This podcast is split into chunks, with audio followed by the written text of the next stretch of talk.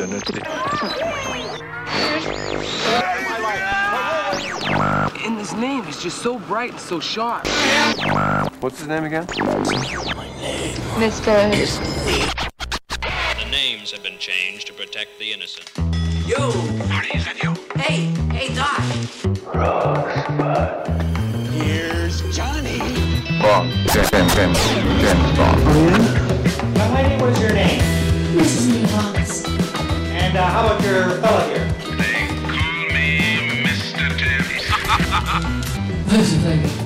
That's right. Mr. Henderson. Sharp little guy. I'm Rob Landers. Yes,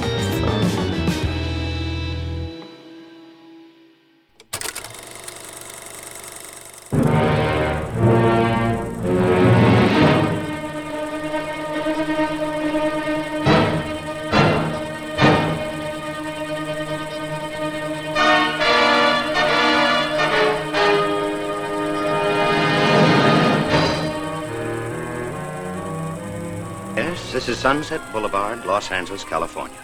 That's the Homicide Squad, complete with detectives and newspapermen. A murder has been reported from one of those great big houses in the 10,000 block. You'll read about it in the late editions, I'm sure. Because an old-time star is involved. One of the biggest.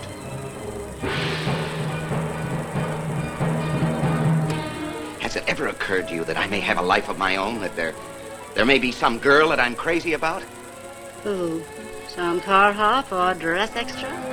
You want a Valentino, somebody with polo ponies, a big shot. What you're trying to say is you don't want me to love you. Say it. Say it.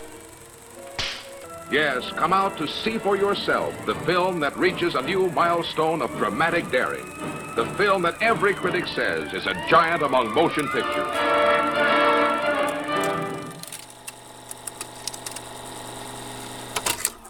Olá! Esse é o Cinefilia e Companhia. Meu nome é Hugo Harris e eu tô aqui com os meus amigos de sempre, a Juliana Varela Oi, pessoal. e o Henrique Pires.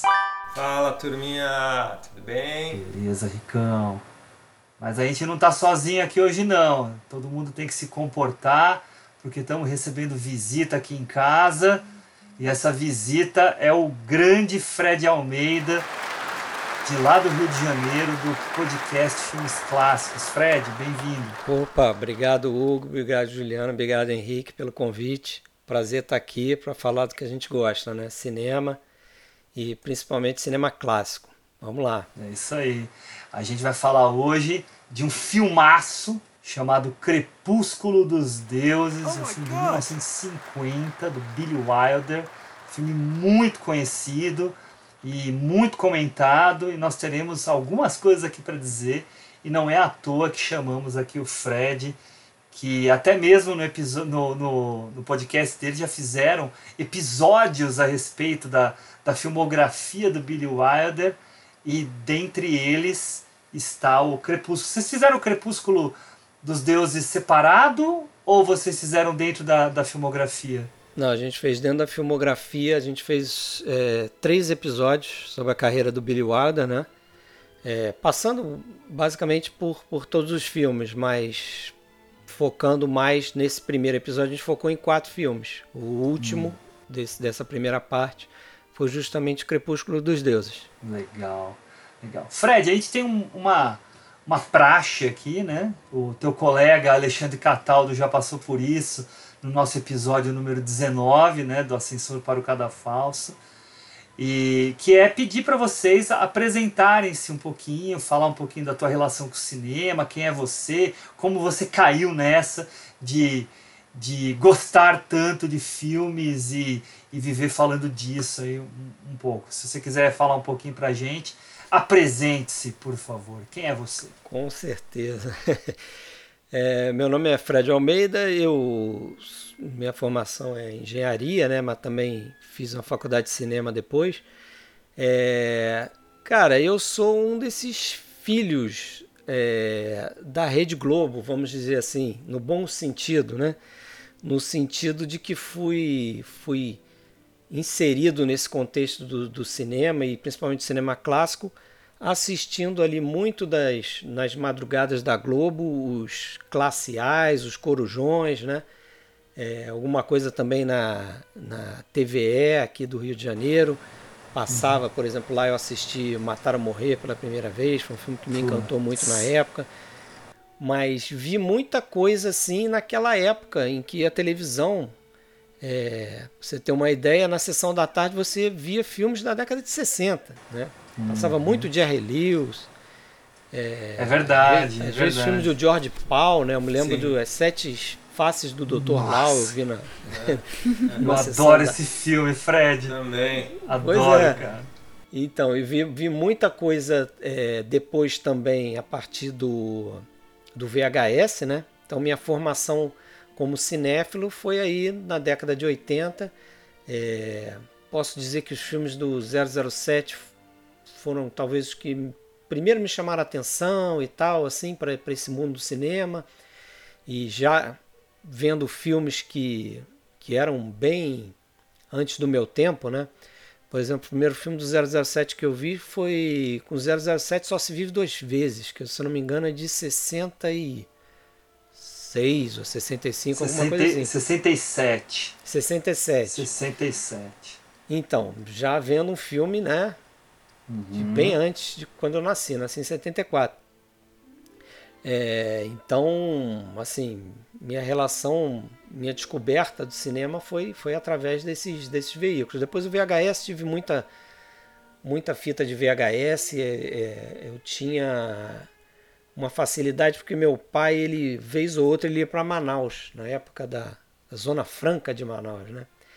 Ele ia com um amigo e tal. Eu cheguei aí uma vez e comprei lá uns VHS importados, né? Coisa que você não encontrava porque não era lançado aqui, né? A gente tinha dificuldade de, de ter lançamentos importantes em VHS no, no, no Brasil. Então, por exemplo, eu tinha um VHS importado do Lawrence da Arábia. Foi a primeira vez que eu vi o filme. Ô, louco. É, inclusive foi curioso, curioso que eu vi o filme, né? As três horas e tanto, e eu fiquei tão encantado com o filme que eu rebobinei as fitas, eram duas fitas, e assisti o filme de novo. Você tem uma noção do, do encantamento com o filme. É, e assim vai, né? Uma coisa vai puxando a outra e, e eu, eu, assim, não lembro de, de ter muito. Algo que eu acho que eu, eu vejo muito atualmente, que às vezes é um preconceito com filme antigo, né? Como se as coisas que tivessem sido feitas no passado não, não importam, né? Principalmente num passado anterior àquele que a pessoa nasceu, né? Então, acho que é isso. E aí acabei, eu, eu em 92, quando eu estava para escolher uma profissão, é, era um período que eu fiquei entre, acreditem ou não, entre fazer uma faculdade de cinema ou fazer uma faculdade de engenharia, né? Coisas bem próximas, né? Só que em 92 você tava ali. é, cinema tinha morrido. pe- Tinha morrido, né? O Collor tinha sepultado a Embrafilme, Total.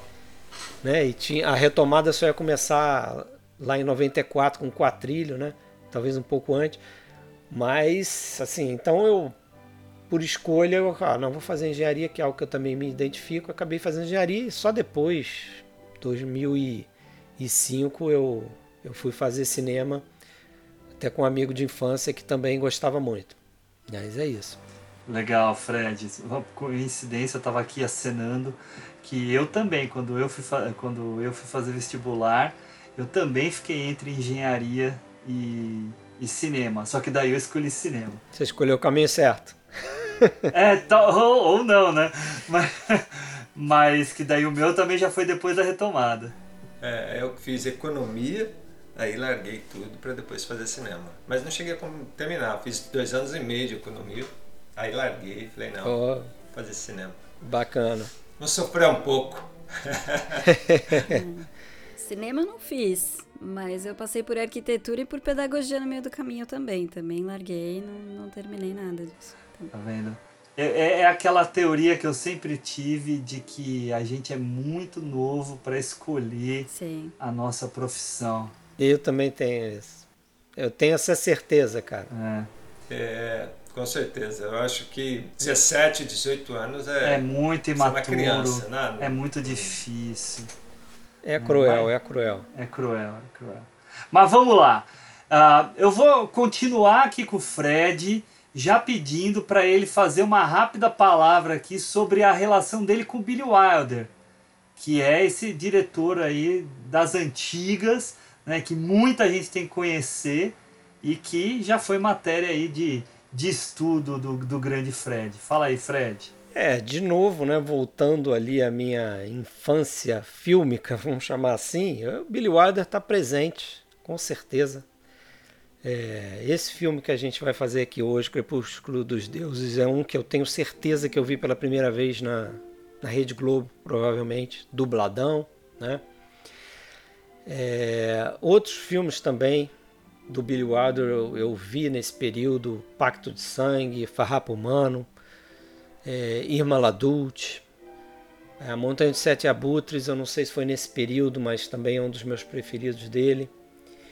E Billy Wilder é um desses diretores assim que você se sente inclinado e motivado a fazer a filmografia dele, né? Passar o rodo ali em todos os filmes dele.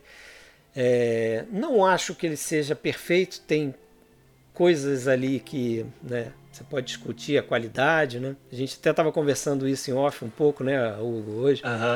A Valsa do Imperador é um desses filmes, né, que não deu certo.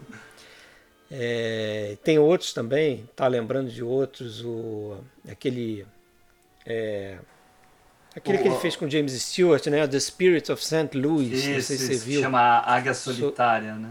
Águia Solitária também Uhum. não é um filme que me cativou, mas certamente o Billy Wilder está entre um entre os grandes é, é, diretores que fizeram cinema nos Estados Unidos, né, apesar de não ser americano. Uhum. Mas é um cara que você tem que tem que correr atrás da filmografia se você quiser conhecer a história E tem cinema. muita né? coisa disponível, né, Fred?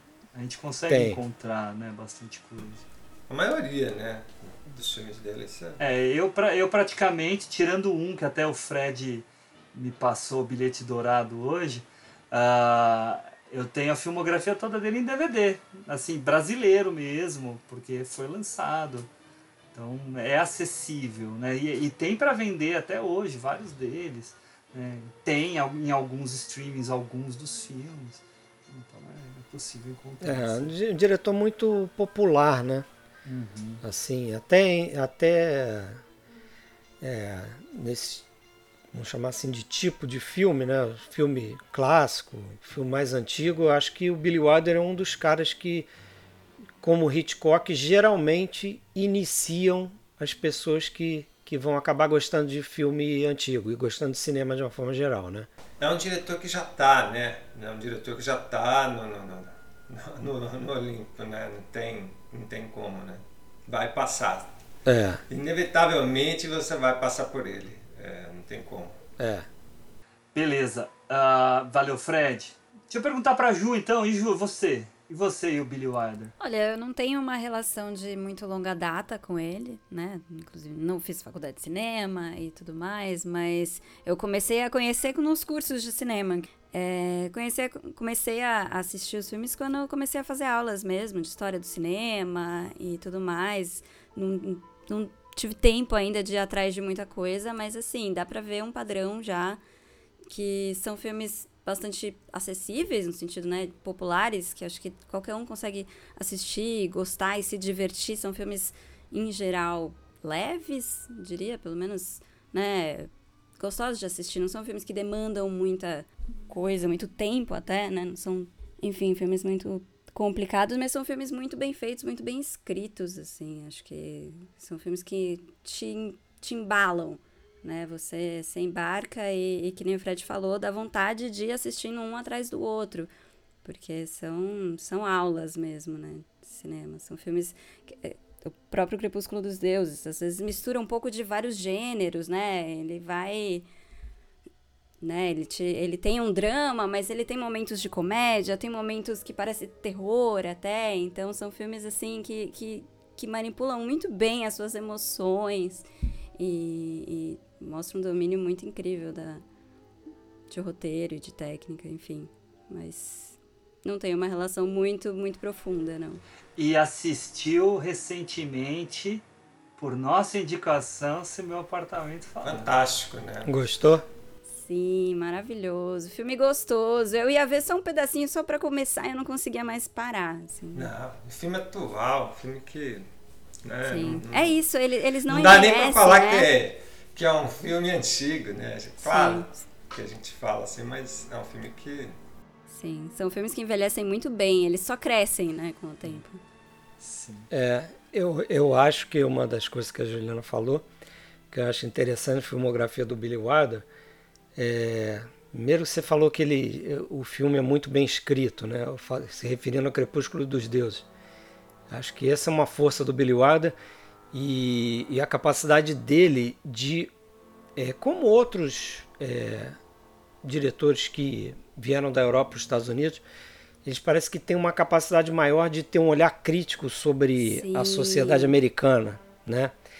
E até por a questão pessoal de vida do Billy Wilder mesmo, né? Ele tem um, um olhar às vezes amargo sobre algumas coisas, né? Ele, por exemplo, é acho que foi um dos poucos diretores do período que teve mãe e, e avó é, mortos em campos de concentração. Né? Você imagina é, a mágoa que ele tinha em relação a isso. Né? E dizem que ele, ele, tinha, ele, ele alternava entre essas, essas duas facetas, né? esse lado irônico e cômico dele e esse lado mais para baixo, mais amargurado, mais melancólico dele. Então acho que ele consegue fazer essa mistura e isso gera um conteúdo que é extremamente é, complexo né? E, e, e, rico. Né? Basta, a gente não precisa nem passar pela filmografia dele todo. Se você olhar para o Crepúsculo dos Deuses, você vai encontrar isso aí que você falou. Tem momentos que parece comédia, tem outros momentos muito pesados. Tem, person... tem três personagens ali que totalmente humilhados, né? Uhum. Então, assim, a gente tem esse essa montanha russa de emoções quando vê é, alguns é, filmes dele. É aquilo que eles falam, né? Ele é agridoce, né? Uhum. É, Ele é, É. agridoce. agridoce. Não, é- Boa e palavra. Isso que você falou é muito bom, é muito crítico, né? Não, não, esse, não só esse, o próprio Se Meu Apartamento Falasse e tal, é, ele, quando ele faz humor, ele não faz um humor ofensivo, fácil, né? Ele faz um humor né, que todo mundo consegue se identificar e ele consegue, parece, perceber o que o outro pensa, o que o outro sente, né? Ele, ele, é- ele tem uma percepção muito humana né, das coisas que estão acontecendo. Então, isso realmente faz toda a diferença. Boa, Ju. Ricão, e tu? Ah, cara, minha relação é meio parecida com a do Fred, né? Enfim. É, Ou seja, quando era jovem para poder assistir filme, eu, antes da chegada do PHS, assim, era algo muito difícil, enfim. Era Globo, né? Corujões da vida, enfim. É, o primeiro filme que eu, eu assisti do Billy Wilder foi Se Meu Apartamento Falasse. Né? É, ach- acho, como eu comentei, é um filme fantástico. E ali, como, como jovem, já me apaixonei com aquela ideia linda. Não, não tinha essa percepção tão aguçada para entender né, as camadas do filme. Mas era um filme muito divertido, um filme que você realmente esquece, né? De tudo que está à sua volta. Você foca e assiste. Então, quando dava o plim-plim, que entrava o comercial, você ficava ali ansioso para passar aquele, aquele período para já voltar. E com o passar do tempo, você acaba vendo uma coisa ou outra, e quando eu realmente fui fazer faculdade, aí eu comecei a entrar no mundo dele. Não vi tudo dele, né? Mas vi os grandes filmes, né? Montanha dos Sete Abutres é tem nem o que falar, né? Enfim. Nossa, cara. É um filmaço. Né? Então, quer dizer, mas o que sempre me chamava a atenção e que me chamou a atenção, principalmente no Crepúsculo dos Deuses, era justamente essa habilidade dele como diretor e escritora e roteirista, né? Porque os diálogos eles são diálogos construtivos e que com um bom é, é, ator ou atriz, que acho que todo ator e atriz quer trabalhar com, com roteiro assim e com diretor assim, ele possibilita ah, com que você possa ter grandes atuações. Ou seja, a construção das personagens, pela possibilidade não só da trama, mas da complexidade que ele vai dando para as personagens, faz com que você tenha assim papéis memoráveis, né? cenas memoráveis. E Crepúsculo me pegou muito pelo fato de realmente fazer com que você, como a Ju falou, né? Ou, ou não sei se foi o Hugo que falou, enfim, que não acho que foi o Fred falou essa coisa de você ter é, vários sentimentos ao mesmo tempo dentro do filme. Né? Então eu acho que tudo isso faz o Billy Wilder um cara fantástico, né? Um cara que está acima e que está no topo. Enfim, minha relação com ele é, é de paixão. tá ali em cima com os, os grandes mestres para mim, né?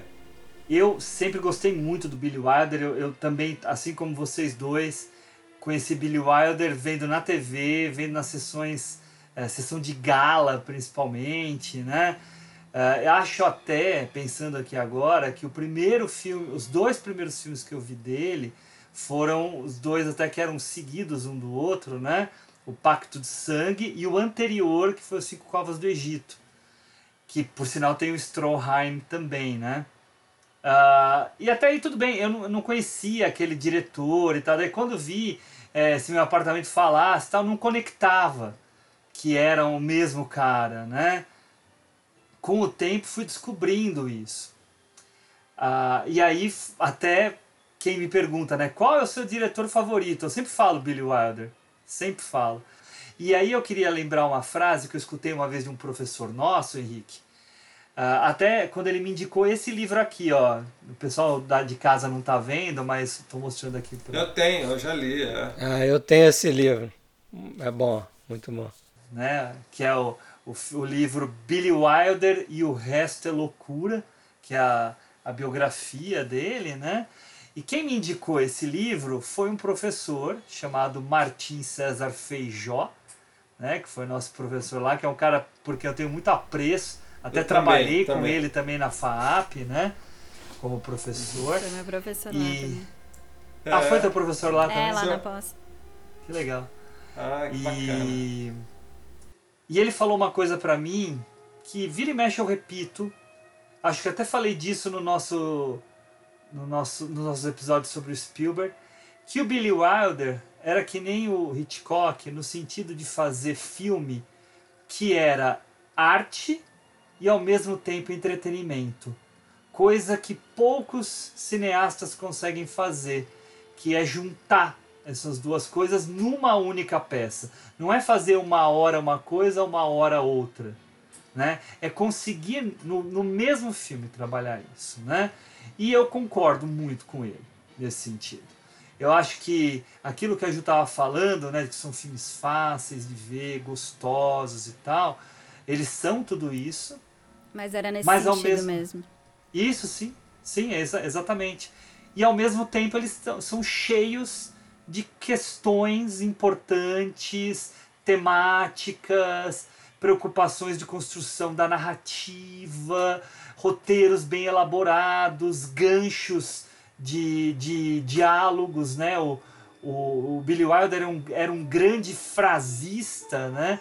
Ele tinha, ele tinha arquivos de frases que ele guardava para usar, né? assim como arquivos de ideias também, assim como o Woody Allen também tem. Então é um cara que uh, soube trabalhar né, esse artifício da arte cinematográfica para fazer bons filmes, tanto no aspecto artístico quanto nesse aspecto comercial popular, o que não tira em nada né, a, a, os méritos dele, né? Essa palhaçada aí de que filme popular é menos arte, né? É conversinha, é tão legal quanto. Assim como quando é o Bergman, que é só arte, também é legal. Tudo é legal. É bom, é bom, acabou. Né? Por sinal, vou fazer aqui mais uma. Vai, vai ficar parecendo que eu estou puxando o saco do Fred, mas eu já falei isso para eles, eu falo de novo. Para mim, os melhores episódios do podcast Filmes Clássicos são os episódios sobre o Bergman. Um negócio. É, a gente, a gente escuta isso bastante, cara. cara. Muita gente gosta dos episódios do Bergman. É genial, é genial. Ter participação do William, né? Sim, do William, que é um enlouquecido, né? Pelo... É. Cara que curte muito a obra do Bergman também. Pois é. Pois é. Bacana. Isso aí. Uh, pessoal, vamos para a sinopse? Bora! Boa sorte. Vou arriscar.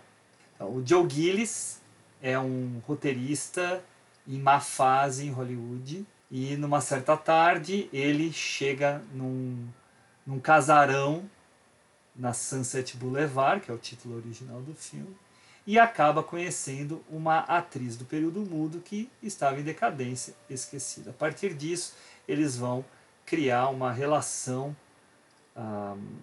de que amorosa e simbiótica ao mesmo tempo, né, de interesses que pode levar né, a um final fatal que já é anunciado no início do filme. Por sinal, pessoal, a gente vai tomar certos cuidados aqui com spoiler, mas não muito também não, porque o filme já é velhinho, o filme já é vovô, tá? Então, mais de 70 gente, anos, né? Mais de 70 anos, então a gente também não vai ter muitas amarras não. Uh, Fred, o nosso convidado a gente sempre pede para falar bastante, tá? A gente, a gente pagou o cachê, né? O que é uma brincadeira, mas a gente pagou o cachê, então a gente bota o cara para trabalhar, tá? É, eu ia cobrar isso, porque eu ouvi você falando isso pro Alexandre no, no episódio do Ascensor para cada falso. Então, ó, vem aqui exigir meu, meu espaço. É isso aí. e daí, então, eu vou pedir para você falar os seus primeiros olhares aí, o que, que você pensa sobre o filme Crepúsculo dos Deuses. Ah, filme, eu já falei isso aqui, acho filme sensacional, um dos meus preferidos do, do Billy Wilder. Acho que um dos melhores filmes metalinguísticos, né? A gente até no, no podcast fez uma live sobre filmes é, metalinguísticos e, e a gente tentou não falar dos óbvios, né? Mas esse aqui seria um dos óbvios, um, um dos primeiros que a gente é, pensaria. É, filme que, se você pensar deve ter sido um dos primeiros filmes é, a mostrar esse lado de Hollywood. Né? Eu fico imaginando as, as pessoas na, no, no início da, da, década de 50 olhando esse, esse filme né? e tendo um vislumbre do que, do que é indústria realmente. Né? É, é, é clássica aí a história do Louis B. Mayer, certamente você já ouviu essa história, né? Louis B. Mayer, que era o, o chefe da Metro Golden Mayer, né? um dos caras mais poderosos da indústria, os caras mais poderosos de Hollywood, depois de ver o filme, coloca o Billy Wilder na parede e fala: Seu bastardo, como é que você tem coragem de fazer um filme, né? E, como é que você tem, basicamente dizendo para ele como é que você tem coragem de cuspir no prato que você come, né? Porque a indústria te sustenta, te deu fama, te deu dinheiro e você faz um filme que ataca, mostra o, o lado negro dessa indústria. Né?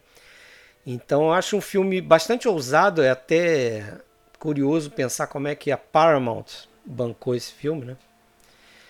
É verdade. É, né? Sendo uma das majors ali. É, então acho um filme ousado, acho um filme como vocês já falaram, com um roteiro brilhante, é, com ótimas atuações, um, um, ótimo casting, né? Você selecionar os atores certos para os papéis certos. Acho que isso é uma das grandes vantagens do filme. Né? A gente vai pode falar sobre isso mais ao longo do, do podcast. É, filmaço, cara, um dos meus preferidos Boa. filmes americanos assim. Boa, legal. Não, e, e você contou essa história do Louis B. Mayer, né? O legal também é saber a resposta, né? No, do, Ah, Billy é. Wilder, Pode né? falar palavrão ou não? Pode, pode mandar tomar no cu. mesmo. Tem duas versões, né? Tem. Tem, duas versões. Uma é a versão curta, que é o foda-se, Uhum. né? Que ele mandou pro Louis B. Mayer. E a outra versão um pouquinho mais longa seria o vai cagar no seu chapéu. Exato. né?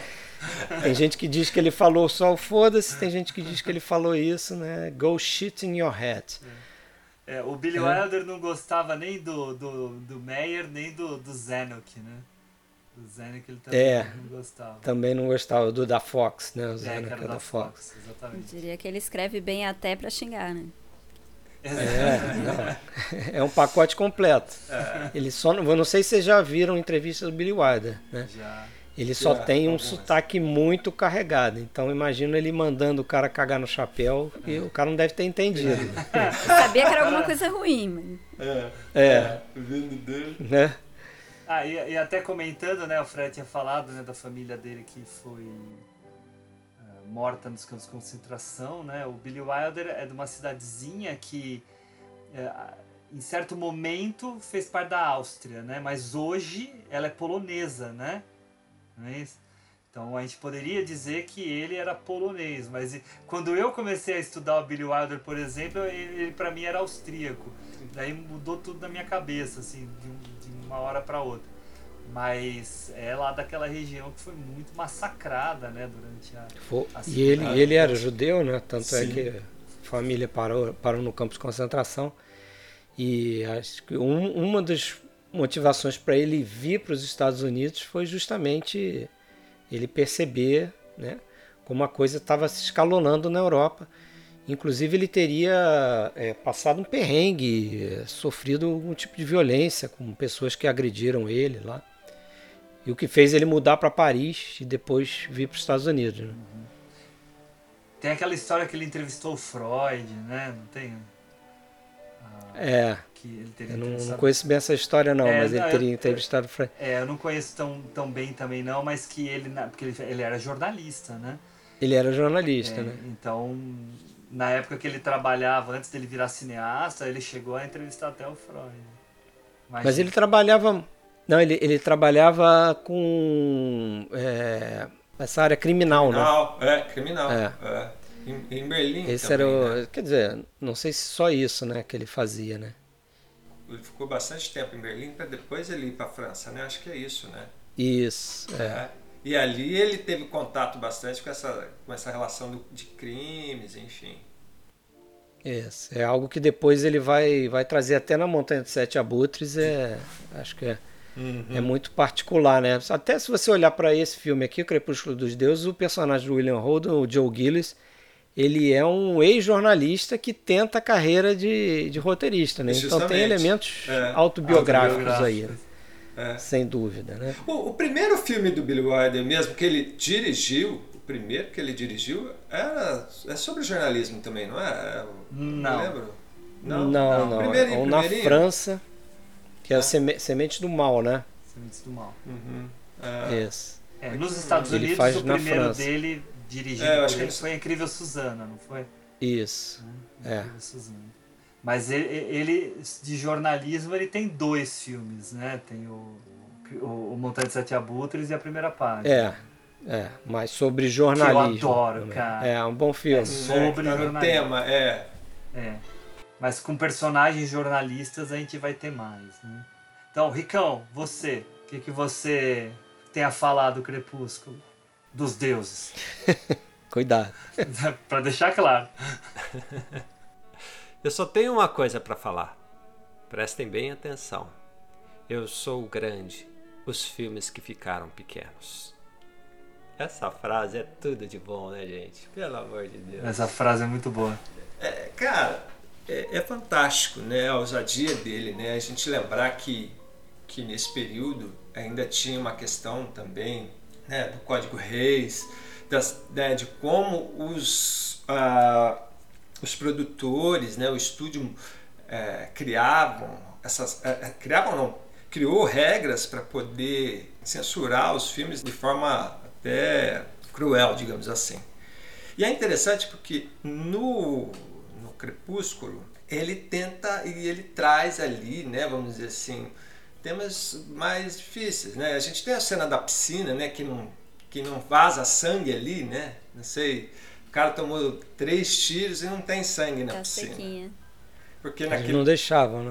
é, justamente, porque naquele período não podia ter, né? Mas a ousadia dele de fazer esse filme é, é muito grande, cara, para aquele período. Porque é como o Fred falou, vamos imaginar ah, essa- é- é- essa- essas pessoas, o público de modo geral, enfim. Aquele que se identificava, que fazia parte do cinema, é, super entendia aquilo. Falou, putz, é, é- é isso que a gente vive aqui, esse lado negro, né?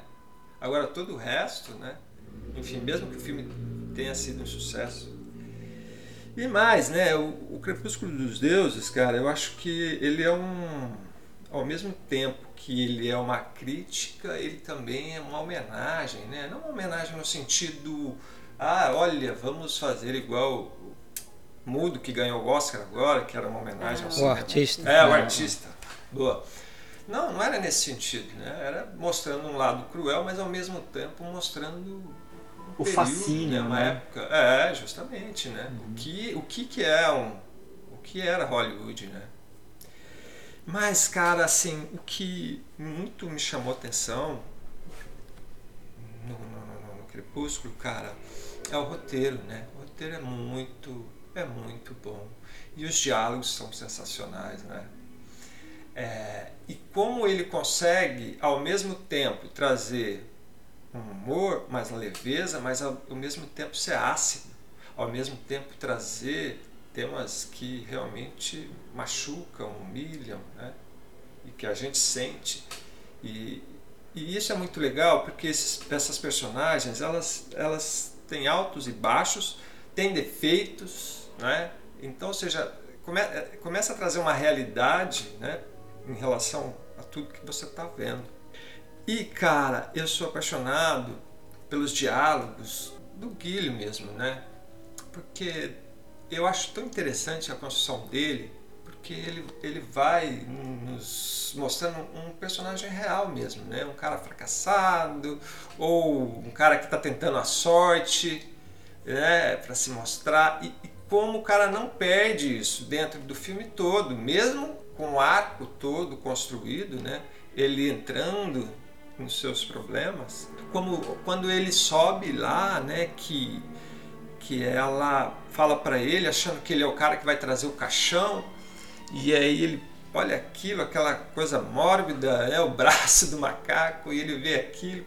Aí quando ele sai que ele saca que é ela, aí ela começa a gritar para ele, enfim, tem ali essa, é- é- essa essa fala dela, né, mas enfim. Mas eu acho muito bacana ele virar olhar pra ela, ó, "Psh, fala baixo, senão você vai acordar o macaco. Cara, é, é, é uma sacada de mostrar quem é essa personagem.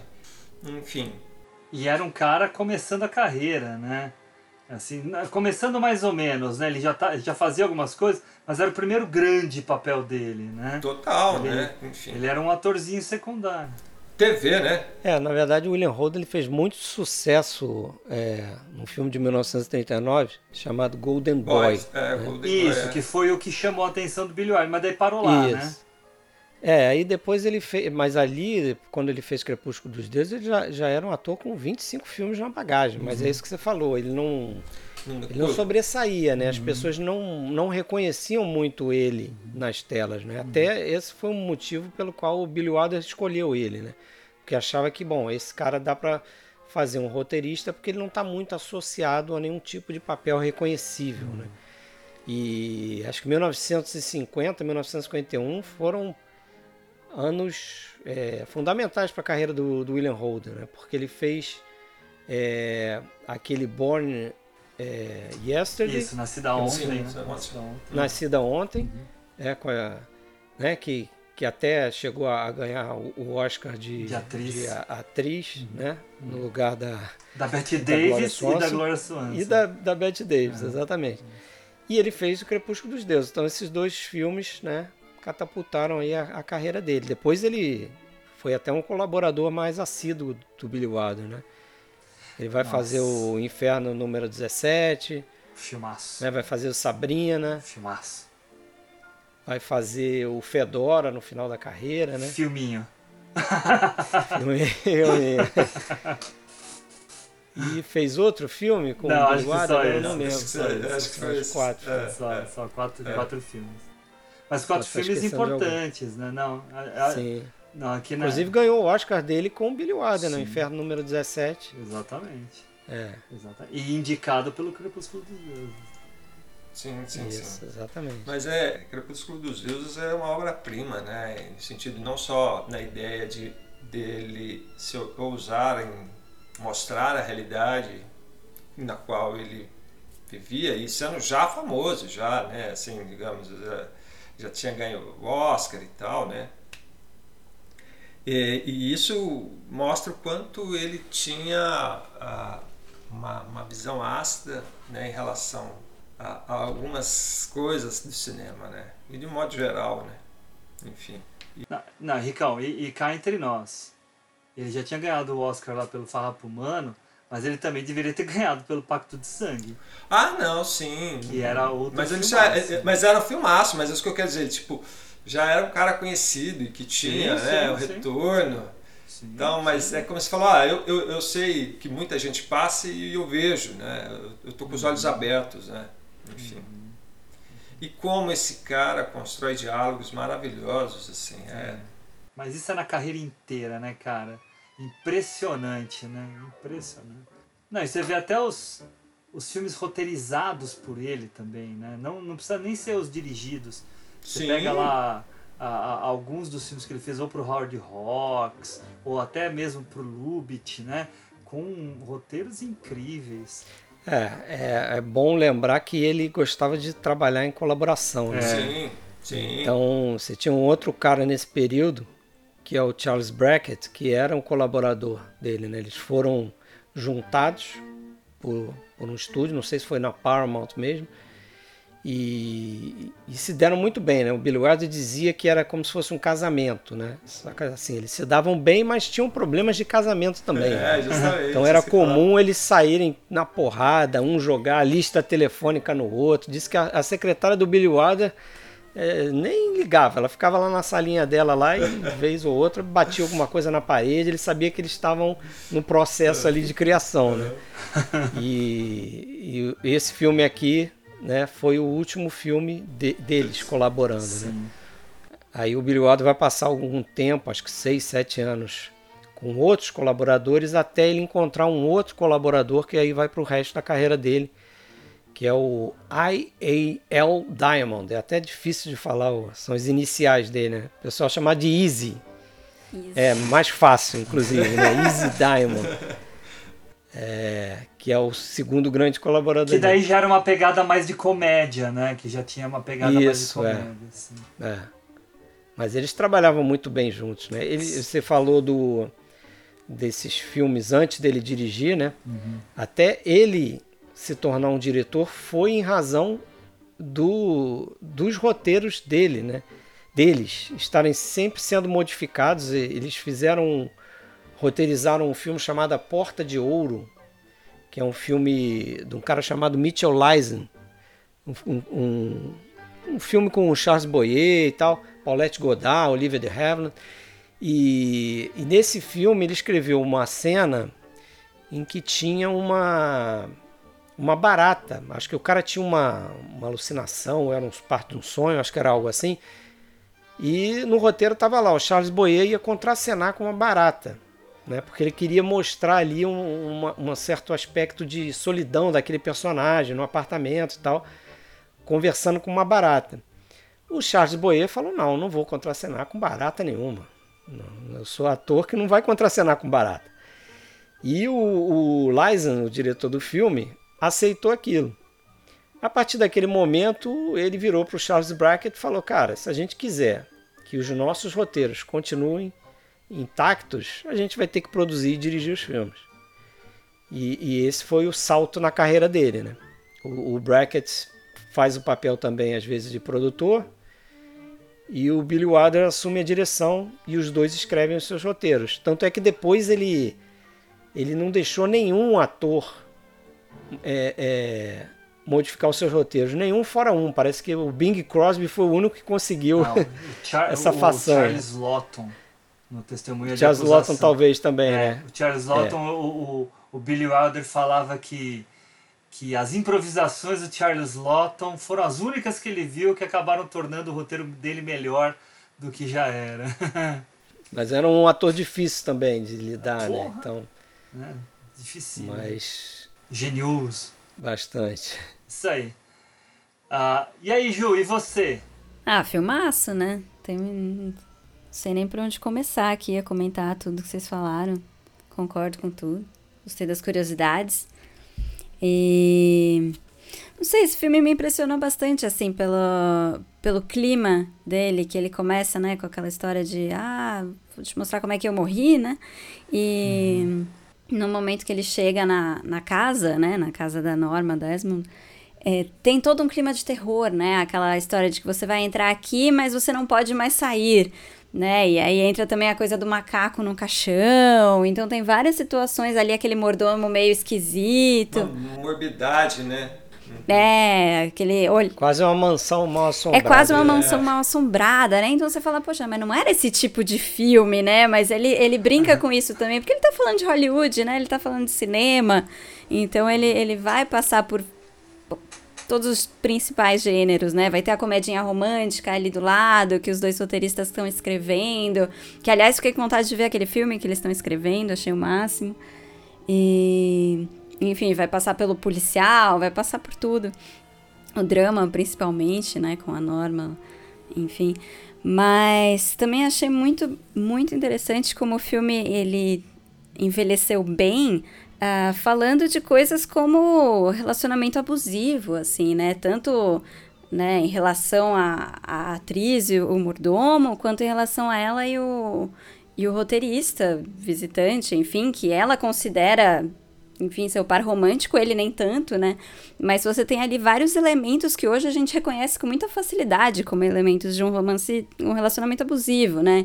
Então ela ela dá presentes para ele, ela conta mentiras, ela manipula ele, ela impede ele de ir embora. Quando ele vai, ela, ela ameaça, mas ameaça, né, tentando fazer ele se sentir culpado, enfim, fazendo que vai se machucar, cometer suicídio, enfim, tem vários elementos ali que hoje a gente olha e fala, gente, mas isso é né? Isso é real, isso é sério, isso não é só uma historinha de Hollywood, né? Isso acontece bastante. Então ele é um filme que hoje ainda ressoa muito bem, não só sobre Hollywood, mas sobre, enfim, todo mundo, né? A humanidade em geral. Fala, Henrique. Só um, um adendo no que você está falando que eu achei interessante você ter tocado nesse assunto, é porque é, é, você falar isso me, me, me, me faz pensar, enfim, que realmente é, a, a, a Norma é um, é um produto daquela Hollywood. Então, ou seja, não que ela, não que ela fosse uma culpada, uma megera, mas é óbvio que ela tem ali, né? E isso realmente faz eh, eh, dá a ideia que ela é um produto, principalmente porque ela vem dos anos 30, né? Enfim, que eu acho que era mais glamuroso ainda, né? A ideia do ator, porque tem aquela questão da carta, das cartas e tal, né? Então, é você se sentir Deus e de repente ser descartado. Sim. né? E você Então, ser como fabricada como Deus, É, né? Por uma indústria. É, Essa é, é. a grande questão, né? É esse que eu acho que é a sacada que está no roteiro, né? Não demonizar ela, mas ao mesmo tempo mostrar que ela é fruto desse universo negro, né, de Hollywood, né? Sim. Que é a fama e o dinheiro. Sim, e Os até hoje, né? É, quantas atrizes e atores não, não já falaram publicamente como a indústria, poxa, coloca eles lá no alto só para depois ver eles caírem, porque isso também dá audiência, enfim, né? A mídia tá sempre esperando uma desgraça. Esses casos continuam acontecendo até hoje, Sim. né? Somente com atores mirim e Sim. tal, são muito frequentes. Mas ali acho que tem um aspecto interessante que também eh, me leva a pensar nesse filme, eh, sendo um filme muito para cinéfilos, eh, porque ele- ela toca brevemente nessa questão, né? que era uma questão ainda muito latente na época, que era justamente essa passagem do, do cinema mudo para o sonoro. Né? Ali diversas carreiras foram destruídas. Né? Ela, inclusive, tem um, um diálogo que ela fala que ah, os Fairbanks, os Gilberts uhum. E os Valentinos, né? Está se uhum. referindo ao Douglas Fairbanks, ao John Gilbert, ao Rodolfo Valentino, todos atores né, da época do cinema mudo que tiveram suas carreiras é, abreviadas por conta do, do cinema sonoro, especialmente o, o John Gilbert. John Gilbert era um cara que tinha uma voz fina. Então, assim, a voz dele não combinava com, com, tipo, com tipo, a, a, fachada é, é máscula que, que queriam, queria se passar naquela época, né? Então, você imagina, um cara com uma voz fina, cara, a carreira dele morreu ali mesmo, né? E assim foram com diversas outras outras celebridades, né? A própria Gloria Swanson é uma que sofreu com isso, né? É interessante você falar isso, né? que tem uma cena que eu acho muito boa, quando ela vai no estúdio, né, é, falar com Cecil e aí ela ele manda ela ficar sentadinha na cadeira e ele vai lá ver o negócio do telefone. Aí ela tá lá com aquela pena, com aquelas coisas. Já sei até o que você vai falar. E aí vem o microfone, vem devagarzinho atrás dela, assim, meio que bate ali nas peninhas ali do cabelo dela, enfim. Aí ela dá uma. Cara, sensacional essa cena. Ela dá como dela, se fosse um mosquito, né? É, tipo. Ela empurra, ela né? Empurra, tipo, vai pra lá. É. é. A metáfora tá ali, né? O microfone, não quero nada, tem nada a ver com o microfone. Né? Eu tenho um rosto, né? Sim. Eu tenho. Né? Eu não preciso falar. Né, para ser uma atriz, né? Ela ainda vive aprisionada nesse passado, né? Mas esses são, são toquezinhos geniais do, do Billy Wilder, né? Quer ver outro toque genial? É, é aquele momento em que o, o personagem do William Holden sai da casa dela é, e vai para aquela festa que está rolando lá na, na casa do, do amigo dele. E quando ele sai, quando ele tenta sair e fechar a porta da mansão, ele fica preso na porta. Ah, é verdade. A correntezinha do, do, do fraque dele, sei lá o que, que ele estava vestindo lá, fica preso na porta. Quer dizer que ele está é, cada vez mais envolto, verdade. ligado àquela propriedade, àquela história ali, não consegue se desvencilhar. Então tem esses toquezinhos Sim. também, né? Eu acho que isso é uma coisa também muito interessante no, no, nesse roteiro e nos roteiros do Billy Wilder, né? Como ele te envolve. Uhum. Você é atraído para dentro daquela história, assim como o Joe Gillis, o personagem do William Holden, é atraído, Sim. né?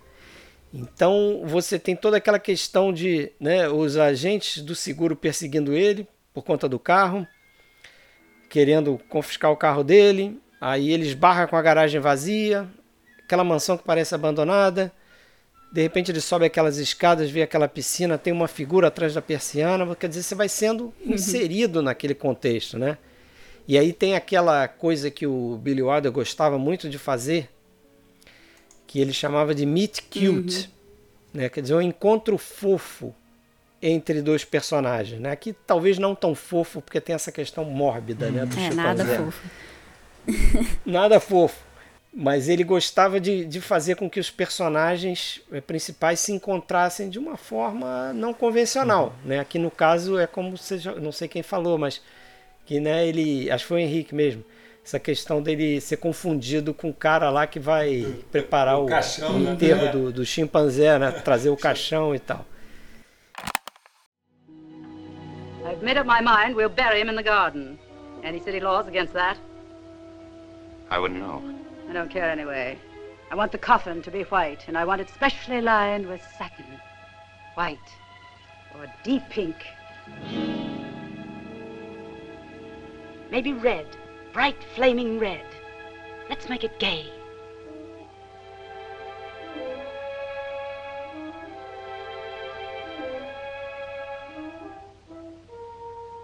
How much will it be?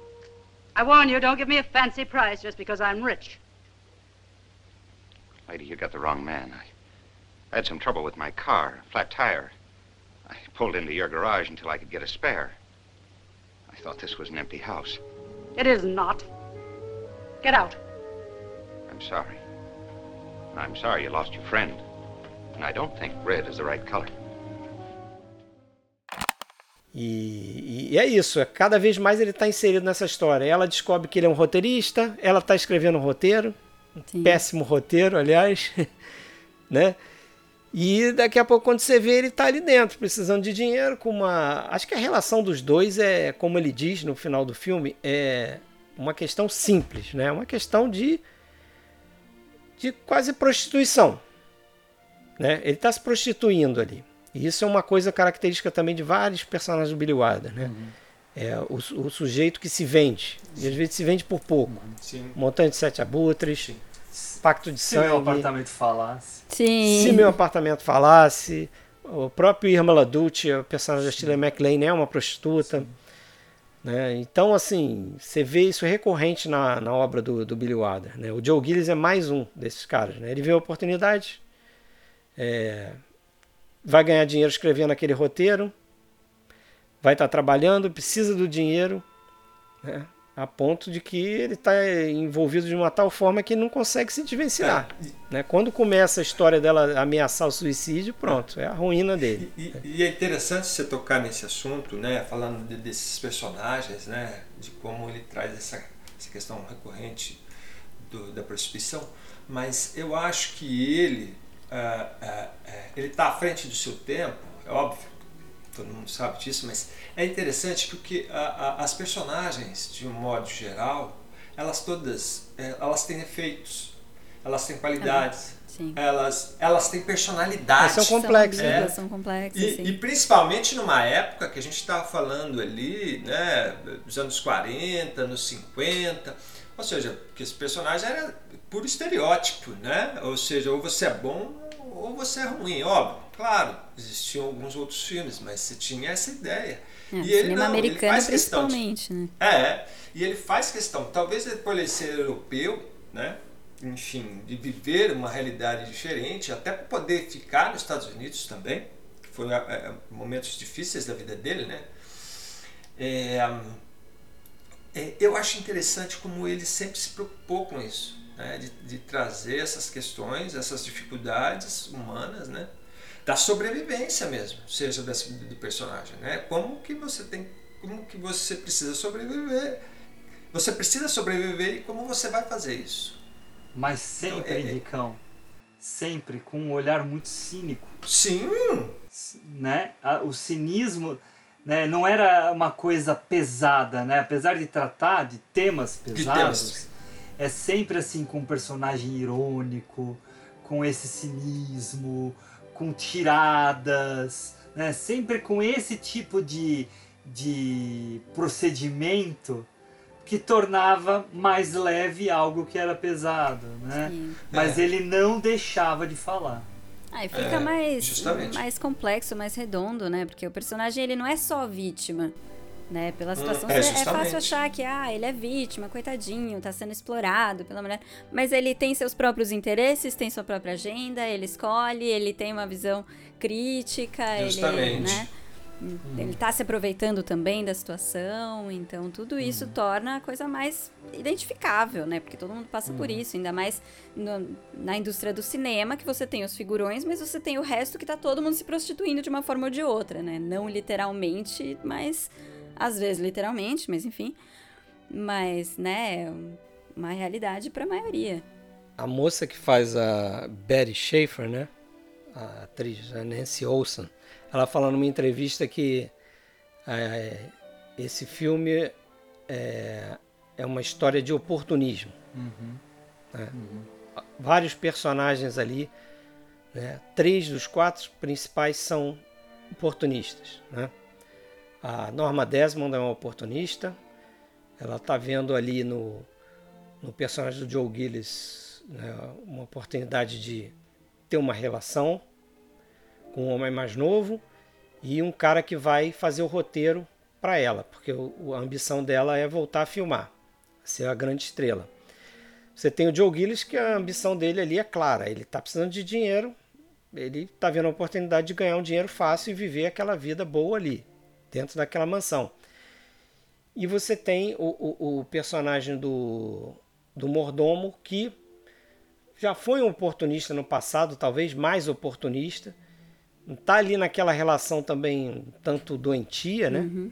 Aí você falou dos spoilers, talvez a gente não possa entrar muito na, na situação dele, Daqui mas a pouco a gente entra mais. é que é bastante bizarra, né?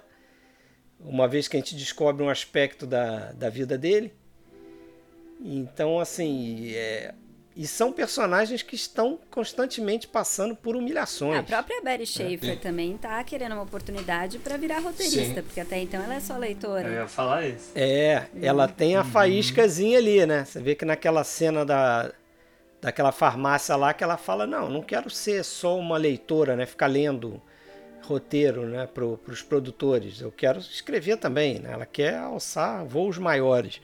E ela vê nele, né? Ela vê nele uma, uma possibilidade de inteligência, porque ele não é um. Isso. Ele, ele não tem sucesso, mas ele é um cara inteligente, né? Mas ele é um insider, É. né? ele já tá dentro. Já, né? Ele é um é. contato. Bem ou mal, ele. Já, justamente, É, é. Bem ou mal, ele tem relação com produtores. Aí você Sim. vê que tem aquela cena com, com o chefe do estúdio, que ele tá tentando né, vender a ideia para um roteiro e tal. Aí um detalhe, detalhe interessante, né? Qual é o nome do chefe do estúdio? Sheldrake. Onde que a gente tem outro Sheldrake? No se meu apartamento falasse, né? O personagem do Fred McMurray. É, o chefe, né? É, ele, É o ele usa esse nome várias vezes. É, um, acho que é um dos sobrenomes preferidos É, do Billy verdade. Wilder. Sheldrake. Tem, é, se não me engano, tem no Inferno número 17 também. Acho que um dos personagens se chama Pode ser, Sheldrake. pode ser. Tem o Márcio também. Deixa eu comentar uma coisa, gente. Uma coisa que eu, que eu gosto bastante nesse filme é a estrutura dele, né? Porque o, até tem, tem gente que, a, que acha ou chama, e eu acho que é aberto para discussão isso, chama até esse filme de filme no ar. Eu não acho, tá? Eu não Eu acho. também, não, eu também Mas estranhei ele- quando li. É, mas ele tem uma estrutura que lembra. Que é, é trabalhar da com narração. flashback, É, que é trabalhar com narração, né? São as perseguições, é o anti-herói, né? Tudo isso está lá. A, a- a figura da, da, da femme fatale, que é uma figura um pouco diferente da femme fatale Sim. do filme noir normalmente, né? Porque aqui tem uma relação passional, né? Isso, isso. É, Ele dá uma distorcida. mas nisso. ela... Uhum. É. Mas eu, eu, eu também não... Eu diria que não é um filme noir puro. Isso. Mas ele certamente... Se apropria. Absorve É, elementos é ali do filme falo, noir. Não, e, e aí eu acho que é isso, é essa estrutura que torna ele muito popular. Porque é uma estrutura que é, muito, é de muito fácil entendimento. Até mesmo assistindo o filme agora para essa gravação, eu marquei uma coisa aqui na- nas minhas anotações, que é assim, ah, é, eu acho que o impacto do filme para nós ah, cai um pouco. Não que isso seja negativo, tá? Ele cai um pouco. Por quê? Porque ele é tão fácil de entender que a partir do momento que você já conhece de certa forma a história, ela não te surpreende mais. Tá? Até mesmo por essa estrutura que ele tem. E, e aí eu estava tentando entender, vendo o filme, ah, onde está né, o aspecto mais é, esclarecedor do filme. E eu acho que uma grande força narrativa deste filme é a narração. Ah, que o Billy Wilder sempre defendeu, né, que narração não pode descrever o que já aparece na tela, né, e sim tem que complementar, tem que trazer um algo a mais. Jorge Furtado também fala muito isso, né, que é como se o filme fosse um bolo e você colocasse a cereja do bolo com a narração, né, ela não é, é mais pedaços do bolo, né, porque o bolo já está lá.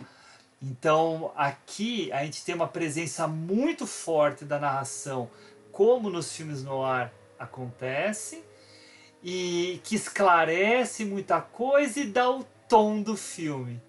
Esse tom do filme está exatamente nas ironias que não são exatamente em todo momento a fala do Gillis, porque tem falas irônicas dele, como vocês falaram mesmo da questão do macaco, por exemplo, né, para ela não gritar que vai acordar o ca- macaco e tal. Mas na narração mesmo a gente encontra as certas, entre aspas, brincadeiras, como por exemplo, né, a ironia disso tudo está que eu sempre quis ter uma piscina, né?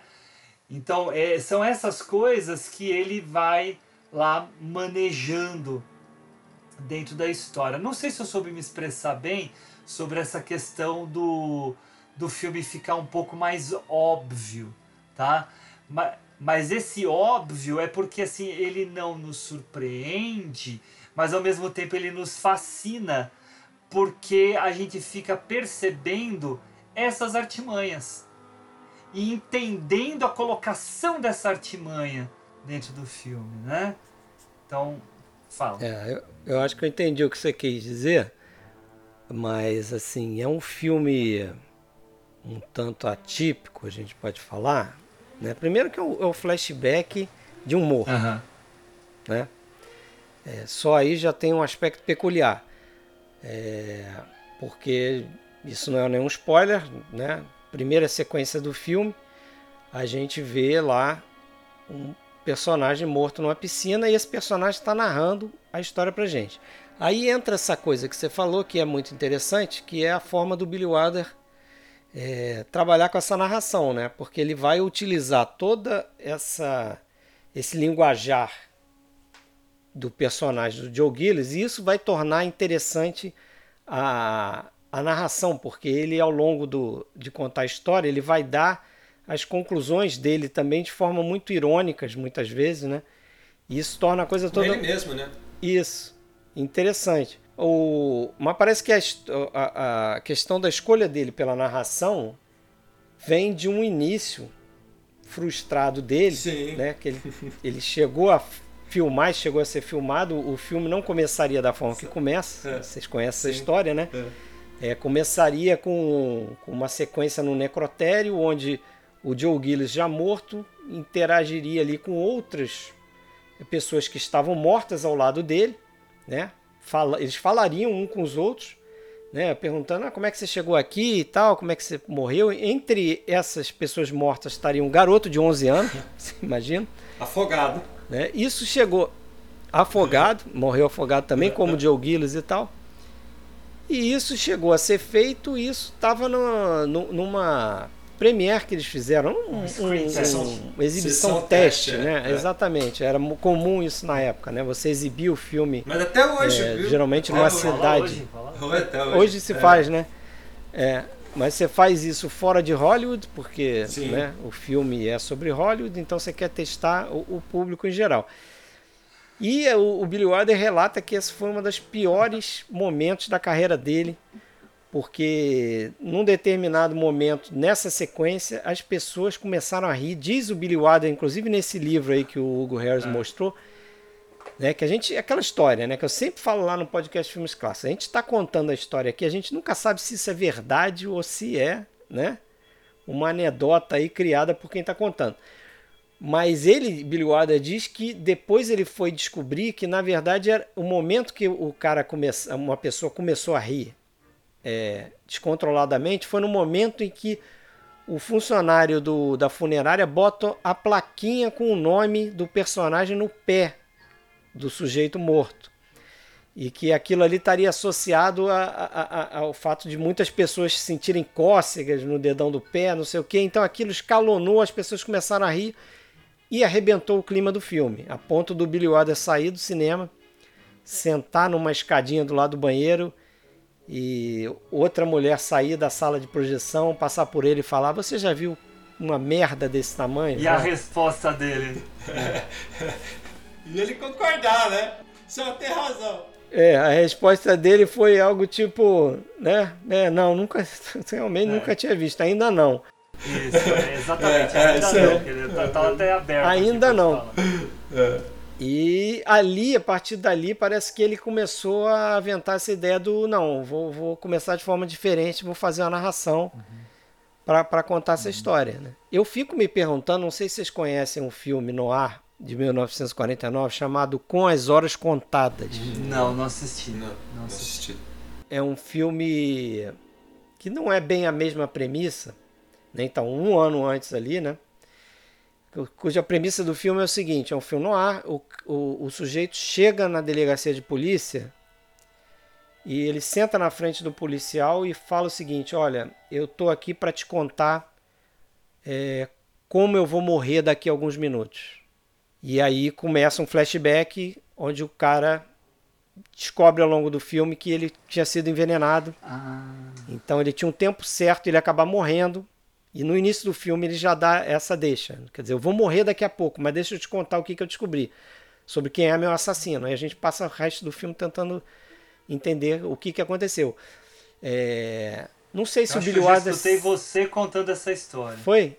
Eu não sei se o Billy é. se inspirou nisso. Tinha um filme com Bela Lugosi também, é, três anos antes. E aí sim era um flashback a partir da, da visão de um morto. Um filme de terror, se eu não me engano. Então, assim, mas é uma ideia muito legal. É, muitas né? décadas muito... depois, o Reverso da Fortuna fez o, a Glenn é. Close narrando o filme em coma, né? É. Eu, acho, eu acho interessante a, a narração, que assim, é, você pode olhar hoje com um olhar de, de quem já viu muita coisa, mas é, trabalhar o tema que ele trabalhou da forma que ele trabalhou foi bom até que da, o que aconteceu, né? para que se criasse a narração. Porque a narração, ela, ela também, ela prepara, ela tem uma ideia de preparar a gente para as cenas seguintes, para as sequências seguintes, porque é, é, bem dividido o filme, né? É, em, em, três atos. Tá ali classicão, ah, sim, inclusive sim. tem até os fades e tal. É, e ela ajuda demais a, a, a construir a personagem do Joey. Né? Porque é esse cara sarcástico, esse cara que já tem seus 30 e poucos anos, que está num momento difícil da vida dele, mas é um cara inteligente, sagaz, né? mas ao mesmo tempo ele é bom, mas também é oportunista. Então essa narração vai dando uma, uma linha narrativa interessante né, para o filme como um todo. Então eu acho que ela, ela é muito bacana.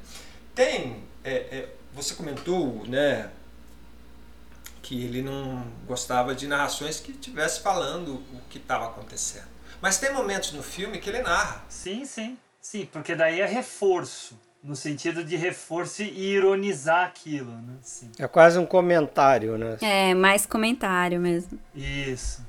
Justamente, né? Ou seja, olha como é interessante isso, né? Você imaginar, é como se ele tivesse deslocado, né? Pelo fato dele estar tá morto, ele está lá em cima analisando aquele cara que é ele, né? É muito doido isso. Isso dá uma ideia, né? Interessante para o filme. E falando da estrutura, você começar com alguém morto, né? Você criar essa expectativa do que do que é o miolo, né? Porque o cara já está morto, enfim, eu quero saber o que porquê disso. Então não é o que vai acontecer que você não sabe, mas é o porquê. Então a, a, a ideia do filme é o porquê. Uhum. Né? Que está ali Sim. embutido no, no começo do, do, E ele faz isso magistralmente. Concordo que a, a, narração ela acaba sendo a melhor opção em vez daquela cena. Apesar de eu querer muito ver essa cena. Eu também. É, fiquei muito curiosa. Eu também, mas enfim. Não... Mas essa cena ela existe em parte no, no YouTube, tá? Ah, então eu vou procurar assim que a gente terminar aqui. eu posso te mandar depois. A gente só não tem o, a conversa entre os mortos. Ela termina um pouco antes. É, sem som, né? Sem som. É. Ah, que pena entendi.